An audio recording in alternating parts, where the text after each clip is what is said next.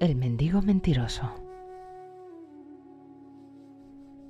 El mendigo oyó que el rey era una persona muy sensible y que sabía corresponder con creces a los que le demostraban su cariño.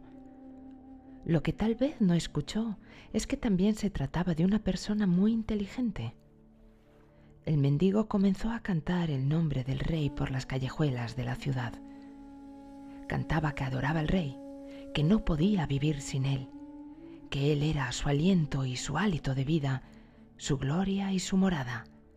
Fingía tanto amor que todo ello llegó a los oídos del monarca. Haced venir al mendigo, ordenó el monarca. Quiero conocer a un hombre que parece amarme tan apasionadamente.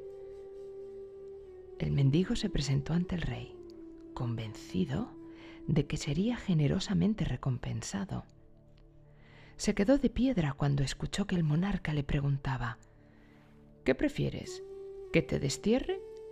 ¿O que el verdugo te corte la cabeza dentro de un mes?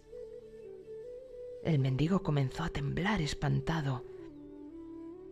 Empezó entre gemidos a suplicar Desterradme, desterradme, señor.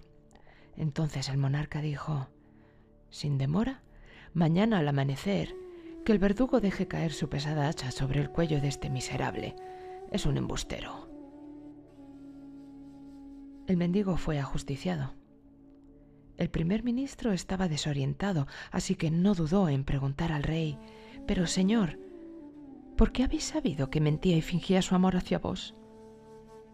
Es bien simple, dijo el monarca. Si de verdad me hubiera amado, habría elegido morir por el solo hecho de gozar de mi presencia en esta vida un mes más. ¿No hubiera sido esa la elección de un apasionado enamorado? Si hubiera optado por morir, mi buen primer ministro, hubiera dado a ese hombre la mitad de mi reino. El sabio declara, Muchos dicen amar, pero son pocos los que aman incondicionalmente.